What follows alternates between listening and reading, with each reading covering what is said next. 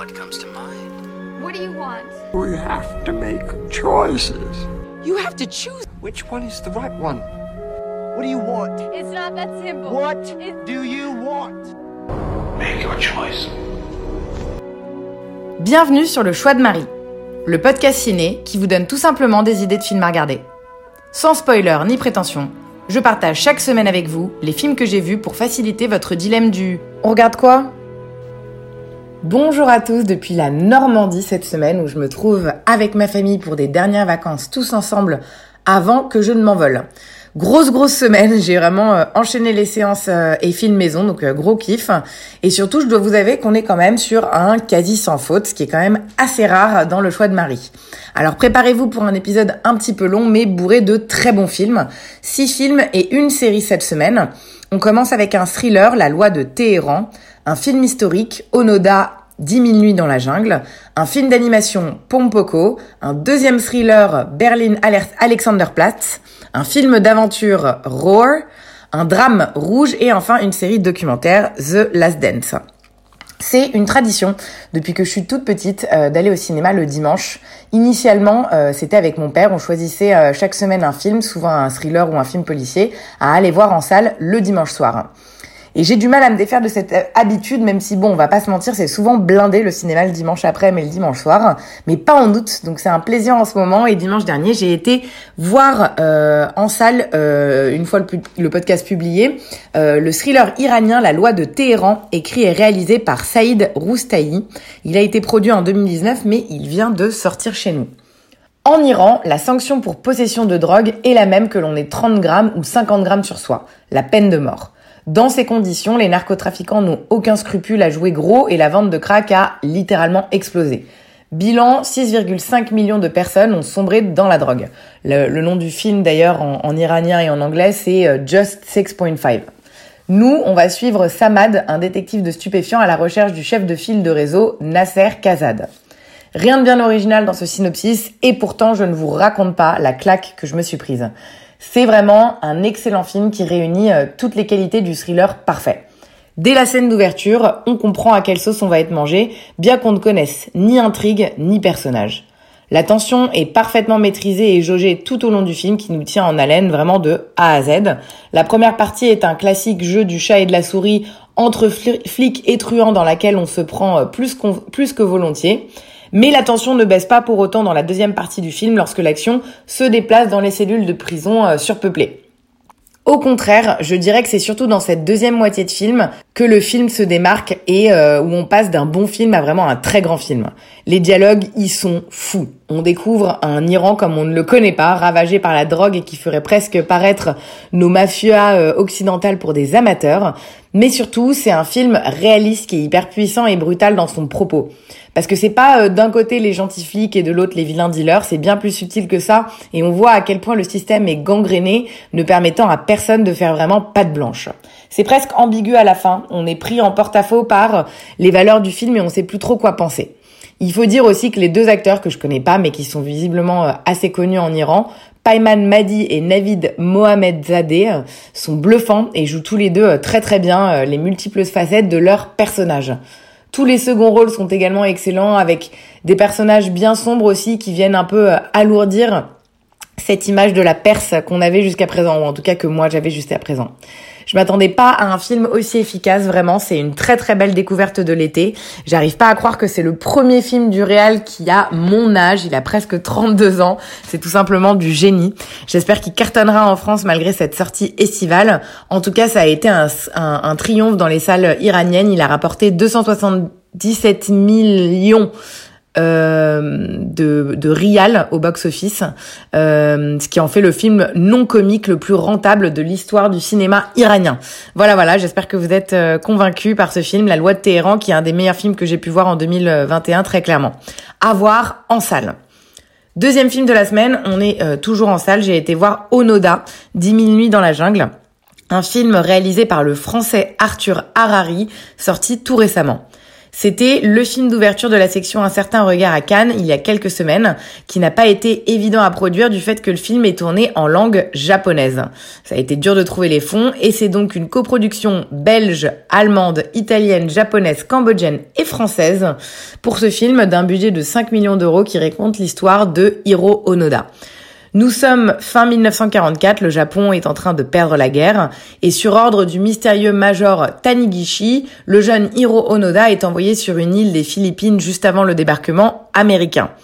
Peu de temps après cette affectation, la guerre se finit, mais pour le sous-lieutenant Onoda, replié dans le centre de l'île avec une poignée d'hommes, tous les signes de la défaite ne sont que des ruses des Américains et il vivra donc pendant près de 30 ans dans la jungle avant de rendre les armes. Inutile de préciser qu'il s'agit d'une histoire vraie, l'histoire complètement folle d'un soldat japonais qui s'est volontairement oublié dans un conflit qui n'existait plus pour mener sa propre guerre invisible contre quelques villageois et philippins et surtout contre lui-même. Avec une histoire comme ça, c'est difficile de pas partir avec beaucoup de points d'avance, mais le résultat est vraiment euh, génial. C'est un film réellement fascinant qui vient explorer plein de thématiques, l'honneur, l'orgueil, la camaraderie, l'aveuglement, mais aussi la volonté de trouver une utilité dans une société en pleine guerre. J'avais un peu peur parce qu'on est sur un film de presque trois heures, c'est pas vraiment mon fort, mais c'est tellement bien exécuté qu'on voit presque pas le temps passer. Il y a quelques petites longueurs certes, mais on relativise bien vite quand on se dit que nous on passe trois heures dans une salle de ciné alors que lui il aura passé 30 ans de sa vie euh, sur son île à combattre des fantômes. Bref, un récit euh, absolument envoûtant avec une mise en scène qui est sublime, très poétique. Les plans sont très travaillés, euh, rétro mais sans être vraiment vieillots, avec une omniprésence de la nature qui nous fait voyager autant qu'elle nous fait ressentir beaucoup d'humilité. On peut parfois reprocher au cinéma japonais euh, d'être un peu froid, avec des personnages euh, peu expressifs ou en tout cas beaucoup plus sur la retenue et moins expressifs que, que, que voilà que, nos productions occidentales où on en fait toujours un peu des tonnes, on parle beaucoup, on est très expressif. Mais il y a rien de tout ça ici parce que malgré le stoïcisme remarquable d'Onoda, on apprécie euh, très très vite ce personnage et son petit groupe d'hommes qui nous feront rire, pleurer et trembler pendant trois heures. Le résultat est vraiment magnifique. On ressent beaucoup de, de respect pour cet homme qui a consacré toute sa jeunesse à un idéal fantasmique. Euh, je m'attendais vraiment pas à ça. Une deuxième grosse grosse claque de la semaine. Un cast d'inconnus globalement, des acteurs japonais mais vraiment locaux, pas très exportés et pourtant tous parfaitement justes et captivants, euh, qui nous donnent l'impression d'avoir passé un petit peu de temps avec eux sur cette île. Donc du cinéma euh, totalement immersif pour cette deuxième grosse reco de la semaine, Onoda, 10 000 nuits dans la jungle, un très très grand film que je vous invite également à découvrir en salle. On reste au Japon pour le troisième film de la semaine. Je crois que j'étais bien dans le mood après Onoda, euh, de cette pudeur à la japonaise, et j'ai donc regardé Pompoko, que j'avais jamais vu. C'est un film euh, d'animation japonais d'Isao Takahata, euh, produit par les studios Ghibli en 1994. Il n'est cependant sorti au cinéma en France qu'en 2005. Dans les années 1960, le Japon connaît une forte croissance et les logements font donc défaut. De vastes programmes de construction sont lancés destinés à transformer les campagnes en villes nouvelles, en particulier la haute vallée de la Tama à l'ouest de Tokyo. Dans les bois à la périphérie de Tokyo vivent les tanuki. Ce sont à la fois des animaux euh, réels et des animaux un peu mythiques assimilés au kitsune, vous savez, ces renards euh, polymorphes japonais traditionnels de la culture folklore du pays. La destruction quotidienne de leur espace vital les inquiète et ils décident donc de s'unir et d'empêcher la progression nuisible des travaux en se transformant en divers objets euh, pour garder en fait telle quelle la campagne dans laquelle ils vivent. C'est assez dingue, je trouve, d'avoir une histoire pareille au début des années 90, une sorte de, de fable écolo en quelque sorte, où on est euh, entraîné dans un univers imaginaire merveilleux, mais pourtant bien ancré dans la réalité. C'est un film plein de poésie qui est aussi euh, très drôle parce que les tanuki, euh, ces petites créatures qui sont en apparence juste adorables, passent leur temps à faire des cons, à fumer des pétards, à jouer au baby-foot, à picoler, à bouffer comme des gorées. Bref, ils sont hyper attachants, euh, très réalistes et donnent une super représentation du folklore japonais avec plein d'humour absurde, très très bien exploité. Les dessins sont jolis, très classiques des studios Ghibli et je trouve qu'ils ont plutôt bien vieilli et restent très charmants même près de 30 ans après la sortie du film. Le propos écolo du film passe hyper bien, sans jamais donner l'impression de faire la morale, mais euh, il remplit parfaitement son but en nous invitant à respecter la nature et à lui accorder une place d'importance euh, plus grosse dans nos vies. Toujours très bien d'actualité, euh, comme vous pouvez le constater. Ben voilà, bref, un, film finalement qui est drôle, émouvant, euh, tourné à la manière d'un documentaire historique. Donc c'est assez original et atypique. Le seul truc qu'on pourrait lui, reprocher, je trouve, c'est de s'essouffler un peu au troisième acte. Ça reste malgré tout un film passionnant pour les petits comme pour les grands. Je vous, recommande donc chaudement Pompoko, quel que soit votre âge. Ça change de ce qu'on a l'habitude de voir et on aime ça, la diversité. Il est dispo en streaming sur Netflix, Easy. Vous l'avez également en VOD sur Orange et Canal VOD. Un troisième film en salle pour continuer la semaine, je suis allée voir Berlin Alexanderplatz, un film allemand réalisé par Burnham Kubani qui était en compétition officielle à la Berlinale 2020. Il vient de sortir au cinéma en France et il s'agit en fait de la troisième adaptation du roman du même nom écrit par Alfred Doblin en 1949. C'est un bouquin qui est considéré comme l'un des 100 meilleurs livres de l'histoire. On part donc à Berlin sans trop de surprise. L'intrigue se passe de nos jours. Francis, 30 ans, est un réfugié de, Guinée-Bissau, putain, euh, qui se trouve dans la capitale allemande après avoir traversé illégalement la Méditerranée sur un bateau. Seul survivant du voyage, il se rend vite compte que gagner sa vie honnêtement en tant que réfugié apatride sans papier est pratiquement impossible. Il s'efforce de rester sur la bonne voie mais va rapidement rencontrer Reinhold, grand ponte du trafic de drogue allemand. Francis se retrouve ainsi aspiré dans le monde souterrain de Berlin. Je regrette presque de ne pas avoir lu le livre que je ne connaissais tout simplement pas, parce qu'on vient de couvrir pas mal de thèmes que j'aime beaucoup la rédemption, le pardon, la force du destin, la volonté, le dark side de chacun. Donc comme vous pouvez le voir, c'est un film qui est bien sombre et assez lourd à digérer. On s'attache très très vite à Francis, ce héros en rédemption qui va se laisser euh, manipuler par un individu bien toxique. Tout le mène vers un destin inéluctable. On le voit sombrer euh, progressivement dans un Berlin qu'on aimerait mieux ne pas connaître.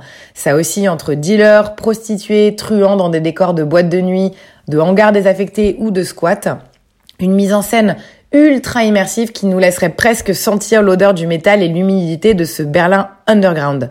C'est un film qui met euh, mal à l'aise parce qu'on est immergé dans un enfer de manipulation et de faux semblants où tous les personnages sont plus déshumanisés les uns que les autres. On arrive quand même malgré tout à s'attacher à eux tous malgré leur monstruosité et même les plus salauds on prend, on prend goût en fait à suivre leur vie, même si on sent bien que ça sent le sapin à, tous les étages. C'est un film qui pique, c'est sale, c'est vraiment un, un, petit plaisir qui fait mal, mais qu'on a envie de regarder. Et je crois qu'on légitimise notre fascination euh, grâce à cette romance qui apparaît à mi-chemin, où naît un amour sincère au milieu du chaos vraiment surprenant. Et pourtant je partais pas convaincue à nouveau parce qu'on est sur un film de 3 heures, j'enchaîne un deuxième film en salle de 3 heures, mais ça passe vraiment crème, pas de longueur et clairement un très très grand film hyper intense. On doit beaucoup au cast époustouflant et notamment aux trois acteurs principaux, Welket Bungé, Jala Assé et Albrecht Sucht. Tous les trois euh, castés à merveille, j'en connaissais aucun, j'ai pas l'impression qu'ils soient très connus, mais ils donnent tous visiblement tout ce qu'ils ont pour interpréter Francis, Mitze et Reinhold avec des interprétations hyper intenses. Je vois vraiment aucune raison de ne pas aller voir ce film. Je pense sincèrement qu'il plaira à tout le monde. Je sais que c'est long, trois heures, mais là, je vous assure que ça en vaut le coup. Donc, allez tous voir euh, Berlin Alexanderplatz, qui est en salle depuis mercredi. Bon, ça y est, on passe au moment un peu what the fuck de ma semaine. Je savais franchement pas regarder, pas quoi regarder à la maison et ça fait un moment que le film Roar est sur ma to-do. Roar comme rugir en anglais, c'est un film euh, qui est présenté comme le film le plus dangereux de tous les temps, ce qui veut pas dire grand-chose en soi, mais j'étais intriguée. Un film américain d'action, je dirais, euh, d'aventure de Noël Marshall, sorti en 1981. Pas vraiment un réal connu, c'est surtout un producteur à la base, et c'est notamment lui qui a produit L'Exorciste. Le plot, dans le cadre de son étude portant sur les félins sauvages, un scientifique américain, Hank, joué par Noël Marshall L'Oréal lui-même, est parti s'installer en Afrique pour vivre parmi les animaux à la réputation extrêmement dangereuse. Sa maison est un refuge pour plus d'une centaine de fauves que le chercheur euh, élève en toute liberté. Resté aux États-Unis, sa femme Madeleine et ses enfants Mélanie, John et Jerry décident de venir lui rendre visite. Mais à leur arrivée, Hank n'est pas là pour les accueillir et à la place, il découvre avec effroi que les autres habitants qui euh, sont les voilà des fauves, en l'absence du maître de maison, ont totalement pris contrôle du lieu. Voilà, vous l'aurez compris, il va y avoir des attaques de félins. Et la particularité du film, c'est qu'il se veut comme le film écolo protégeant pardon, la cause animale avec un claim fort. Aucun animal n'a été blessé ou maltraité pendant le tournage. En revanche, des humains, oui. C'est ce que j'ai oublié de préciser, c'est que Euh, celle qui joue la mère Madeleine, elle est, elle est jouée par Tippi Hedren, c'était l'actrice lead des Oiseaux de Hitchcock, qui n'est autre que la femme de Noël Marshall, le réalisateur, et euh, celle qui joue leur fille Mélanie dans le film est jouée par Mélanie Griffith, qui était âgée de 24 ans euh, à l'époque et qui est elle la fille de Tippi Hedren. Bref. C'est une histoire de famille, ce film, et une famille en fait qui s'est tapé un délire de défense des, des droits des animaux. Pour réaliser ce film, Tippi Hedren, l'actrice, a acheté un ranch proche de Los Angeles. Il était impossible de faire appel à plusieurs dompteurs pour mettre en scène euh, les fauves et les acteurs parce que c'est hyper dangereux visiblement de mélanger des animaux qui ne se connaissent pas, qui viennent de partout et qui n'ont pas été dressés par le même dresseur. Du coup, impossible d'avoir quelque chose d'un peu officiel. Et cette situation pousse euh, l'actrice à réunir les différents fauves tout en leur permettant d'aller et venir comme bon leur semble, sans dressage. Et elle plante, elle va venir planter les arbres sur le modèle de maison qu'elle avait vu en Afrique chez eux pour tenter de donner une, une, maison, un lieu de, de, vie semblable à, à ceux dans quoi ils ont vécu. Donc elle est hyper engagée et elle veut faire un film engagé. Une centaine de félins, tigres, lions, guépards, mais aussi quelques éléphants sont réunis pour ce film, euh, tous à peu près apprivoisés, mais pas réellement dressés. Et résultat, il y a 70 membres de l'équipe qui sont blessés au cours du tournage parce qu'ils laissaient tout simplement les animaux vivre de manière normale et naturelle sans réellement leur donner d'ordre. Noël Marshall attrape la gangrène suite euh, aux morsures d'un lion. Le directeur de la photographie, Jeanne de Bonte, doit subir 220 points de suture après avoir été scalpé. Mélanie Griffith subit de la chirurgie réparatrice après avoir blessé au été blessée au visage. Tippi Hedren se casse la jambe. Ce tournage qui devait durer six mois durera six ans et lui vaudra donc ce surnom de film le plus dangereux de l'histoire du cinéma. Je passe autant de temps à vous euh, décrire le contexte du film parce qu'en fait, il y a rien à dire sur son contenu. Ce film est un vide absolu qui n'a aucune consistance. Il n'y a pas de scénario, les scènes ne sont pas cohérentes entre elles, mais même au sein d'une même scène, en fait, les, plans sont bourrés de faux raccords parce qu'on peut pas dire à un lion ah bah vas-y tu reprends ta pose de la scène d'avant. Il n'y a pas de jeu d'acteur parce que tous les protagonistes sont clairement en train de subir le comportement des fauves. Les dialogues sont d'une niaiserie et d'une prévisibilité sans nom. Bref, c'est vraiment catastrophique comme film un vrai gros nanar comme on les aime. Je m'attendais pas du tout euh, à ça. Euh, voilà, on, regarde un peu avec euh, avec un petit peu d'intérêt parce que les images des fauves sont sympas et qu'on a envie de voir comment est-ce que ça finit ce gros bordel. Mais voilà, c'est c'est pas un bon film. Je m'attarderai pas du tout non plus sur le cast, ça n'en vaut pas la peine. Mais les félins, comme je le disais, cela dit, parlons-en rapidement, sont magnifiques et majestueux. Mais surtout, ils démontrent par leur prestance la seule chose qu'on peut retirer de cette expérience, qui est roar, la nature ne se contrôle pas. Les recettes du film s'élevèrent du coup à 2 millions de dollars contre 17 millions investis dans la production. On est donc sur un monumental flop que je ne conseille à personne, sauf si vous êtes vraiment curieux et que ma petite critique, qui était plutôt une énumération d'anecdotes, vous a intrigué. Le point positif, c'est que ce lieu, le Shambhalaya euh, Preserve à Los Angeles, est devenu une vraie réserve euh, des animaux sauvages où les félins du film ont pu y avoir une vie heureuse et d'autres générations après le tournage du film. Le dernier fun fact et grosse coïncidence, c'est que Vanity Fair a publié il y a deux jours, vendredi, un article sur cette époque où Melanie Griffith et Tippi Hedren vivaient avec des fauves. Donc si ça vous intéresse, autant lire cet article plutôt que de perdre 1h34 devant ce film. Si toutefois, pour une raison qui m'échappe, vous êtes chaud, Roar est dispo en streaming sur Canal VOD. Dernier film de la semaine, une dernière sortie ciné avant de partir en Normandie, un film dramatique franco-belge réalisé par Farid Bentoumi, Rouge, qui vient tout juste de sortir au ciné. Deuxième long métrage de ce réal, le premier euh, s'appelait Good Luck Algeria, avait déjà fait pas mal parler de lui, mais je peux pas vous en dire beaucoup plus étant donné que je ne l'ai pas vu. Celui-là, Rouge, raconte l'histoire de Nour, qui vient d'être embauchée comme infirmière dans l'usine chimique où travaille son père, lui-même délégué syndical de l'entreprise depuis toujours. Alors que l'usine est en plein contrôle sanitaire, une journaliste mène l'enquête sur la gestion des déchets. Les deux jeunes femmes vont euh, peu à peu découvrir que cette usine, pilier de l'économie locale, cache pas mal de secrets et Nour va devoir choisir entre se taire ou trahir son père pour faire éclater la vérité. En sortant, je me suis dit, je viens de voir le Dark Waters des pauvres. La version française un peu cheapos de ce film extraordinaire de Todd Haynes qui est sorti euh, début 2020 qui m'avait maintenu en haleine comme rarement. Ici, on est sur un quasi zéro en termes de tension. J'ai l'impression d'avoir vu un pseudo thriller, c'est comme ça que le film se décrit, mais qui ressemble plutôt en fait à un drame social slash familial articulé autour d'une relation père-fille houleuse sur fond de drame écologique qui n'a jamais réussi à m'accrocher. Le gros point fort euh, qui fait qu'on quitte pas vraiment la salle, c'est le duo d'acteurs Sami Bouagila et Dita Anoro, qui est très convaincant et plein de potentiel. Là aussi, Céline Sayed qui joue la le, la journaliste, mais euh, le point fort c'est vraiment euh, Dita Anoro qui est bluffante, euh, pleine d'intensité dans son jeu, mais son personnage est quand même assez mal écrit, elle est naïve, niaise face à toutes ces découvertes. Et de manière générale en fait le scénario est pas crédible tellement c'est gros et prévisible. Et in fine c'est quand même un film qui se veut un peu écolo. Je réalise que c'est quand même ça, ça, fait pas mal de films écolos sur cette semaine. Euh, et le, le, le, message du film, euh, il est pas vraiment abordé en fait. On, on comprend pas trop euh, qu'est-ce que ces, euh, ces mares rouges euh, ont de nocif et pour l'environnement et pour la planète. presque comme si la vérité était trop horrible à apprendre, mais finalement on comprend pas vraiment l'enjeu du film, ce qui nous permet pas d'être un tant soit peu intéressé dans ce qui va se passer. La mise en scène est pas mauvaise, mais pas époustouflante pour autant, si ce n'est euh, quand même des jolis plans de nature, notamment les fameuses boues rouges, même si, voilà, comme je le disais, on sait pas trop ce qu'elles ont euh, d'horrible comme conséquence. Verdict, un gros goût d'inachevé et de déjà vu pour ce film dont je me serais clairement passé. Euh, et que je vous recommande du coup pas du tout. Regardez plutôt Dark Waters si vous êtes un peu dans ce mood de drame écologique, mais pas ce vilain téléfilm rouge qui est en salle depuis mercredi si j'ai pas réussi à vous dissuader de le voir. Et pour terminer ce long épisode, on va parler d'une série documentaire que beaucoup d'entre vous ont probablement déjà vue, The Last Dance, sortie sur Netflix en 2020 pendant le confinement. Une mini-série de 10 épisodes de 50 minutes qui, à travers des images d'archives, suit de l'intérieur la saison 1997-1998 euh, des Chicago Bulls en route vers leur sixième titre en 8 ans et propose du coup un portrait assez intime notamment de Michael Jordan. En voyant cette série, j'ai un peu ressenti la même chose que devant euh, Formula One Drive to Survive.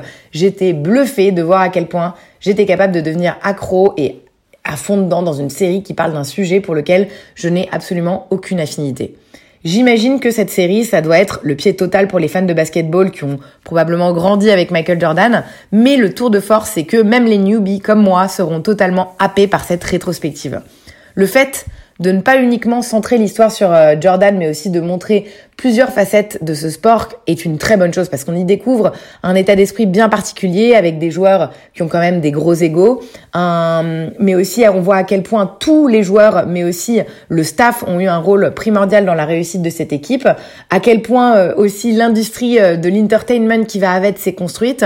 Bref, c'est vraiment les bons, les bons côtés, mais aussi les dark sides de ce sport. J'ai rarement vu un documentaire sportif de cette qualité-là, vraiment. Ça construit, euh, c'est construit un peu comme un polar avec une intrigue principale et plusieurs un peu euh, déviations secondaires, ce qui rend l'ensemble dense et totalement addictif.